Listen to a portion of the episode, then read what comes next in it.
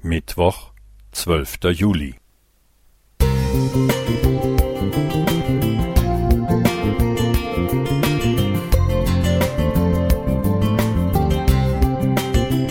Ein kleiner Lichtblick für den Tag.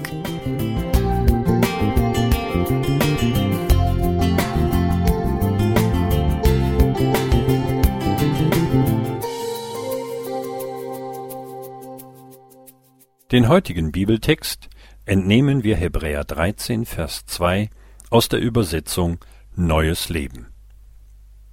Vergesst nicht, Fremden Gastfreundschaft zu erweisen, denn auf diese Weise haben einige Engel beherbergt, ohne es zu merken. Dieses Bibelwort kam mir sofort in den Sinn, als der Angriffskrieg gegen die Ukraine im vergangenen Jahr eine große Flüchtlingswelle auslöste. Die Aufnahmebereitschaft der Menschen in Deutschland, aber auch besonders in Polen und Ungarn war überwältigend. Menschen stellten Gästezimmer, Teile ihrer Häuser, Ferienwohnungen, Kirchengemeinderäume und vieles mehr sofort zur Verfügung. Es bedurfte keiner größeren Aufrufe, auch wenn häufig der gegenteilige Eindruck entsteht, die Nächstenliebe ist nicht gänzlich erloschen. Sicher sind diese Flüchtlinge überwiegend Frauen mit ihren Kindern, deren Männer zur Verteidigung der Heimat in ihrem Land blieben, nicht mit Engeln gleichzusetzen, oder? Ausschließen würde ich vorsichtshalber nichts. Fest steht, wer diese Hilfensuchenden gastfreundlich aufgenommen hat, hat Jesus als Gast aufgenommen. So Matthäus 25, 35. Stell dir aber vor, ein Ehepaar klopft an deiner Tür und bittet darum, für ein paar Wochen aufgenommen zu werden. Und dieses Ehepaar ist Erich Honecker mit seiner Frau Margot. Wie würdest du reagieren? Das ist tatsächlich so geschehen. Am 30. Januar 1990.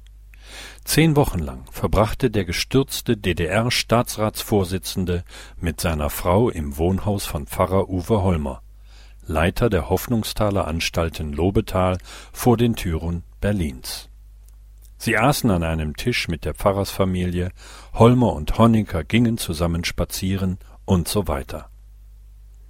Angefeindet wurde der Geistliche reichlich. Dennoch bereut der inzwischen über 90-Jährige nicht, dem Ehepaar Honecker Kirchenasyl gewährt zu haben. Wir wollten einen Neuanfang ohne Hass und Verachtung, sagte Holmer in einem Gespräch. Nein, einen Engel beherbergte er nicht aber er lebte die Bitte des Vaterunsers. Und vergib uns unsere Schuld, wie auch wir denen vergeben haben, die an uns schuldig geworden sind. Matthäus 6, Vers 12. Zu solch einer Handlungsweise kann man sich nicht zwingen. Sie muss aus dem Herzen kommen. Wie der Wunsch, Flüchtlingen zeitweise eine Zuflucht mit Familienanschluss zu bieten. Beides bewirkt der Geist Gottes, denn er ist die Liebe. Eli Dietz Prieder. Musik